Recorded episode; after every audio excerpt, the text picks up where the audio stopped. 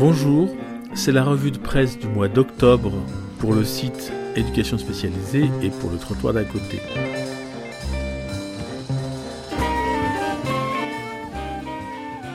Dans la revue de presse du 19 octobre, vous trouverez un dossier sur l'avancée du projet de loi venant réformer, en fait son objectif est plutôt de compléter, la loi du 5 mars 2007 sur la protection de l'enfance. Je souhaite développer ici un point important du projet, faciliter la possibilité de proposer l'adoption simple aux enfants qui sont placés pour de longues durées, sans projet de retour en famille.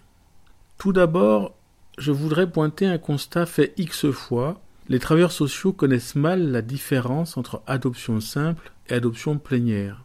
Dans les entretiens que je fais actuellement pour une recherche, j'ai par exemple le témoignage d'une jeune femme à qui sa famille d'accueil a proposé l'adoption simple quand elle est devenue majeure. Cela correspondait bien à la réalité de sa situation, je crois aussi à son désir. Mais, confondant adoption simple et plénière, elle a dit non, car elle voulait vraiment garder son nom. En fait, elle aurait gardé son nom avec l'adoption simple, mais elle ne le savait pas et ça ne lui avait pas été expliqué.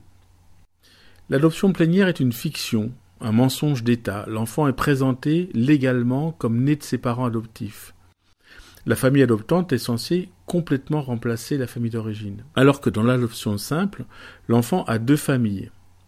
Certes, une seule famille, la famille adoptive, se voit attribuer l'autorité parentale, mais le maintien des liens est possible avec la famille d'origine.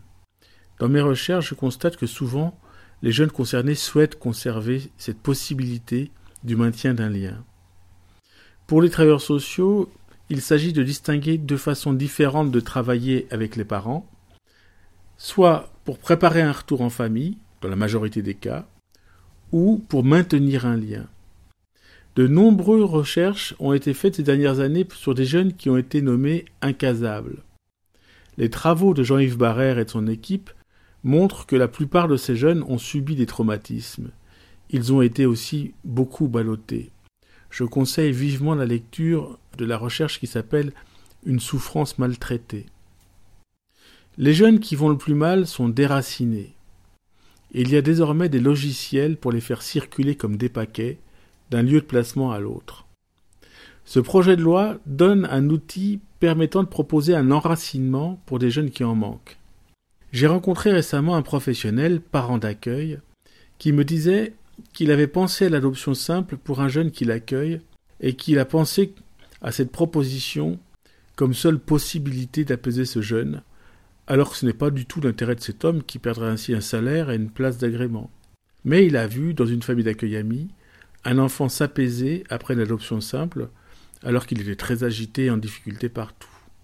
Dans cette situation, la famille d'accueil avait expliqué à l'enfant pendant un an la différence entre les deux types d'adoption. L'enfant, qui avait alors sept ans, a choisi l'adoption simple et demandé à pouvoir avoir l'adresse de sa mère. Quand il a su qu'il pouvait l'avoir, il a dit que c'était pour plus tard. J'en tire une conclusion. Les enfants ont besoin de figures d'attachement engagées dans leur quotidien. Ils ont aussi besoin d'avoir prise sur leur histoire. Voilà, c'était la revue de presse du site Éducation spécialisée pour le côté.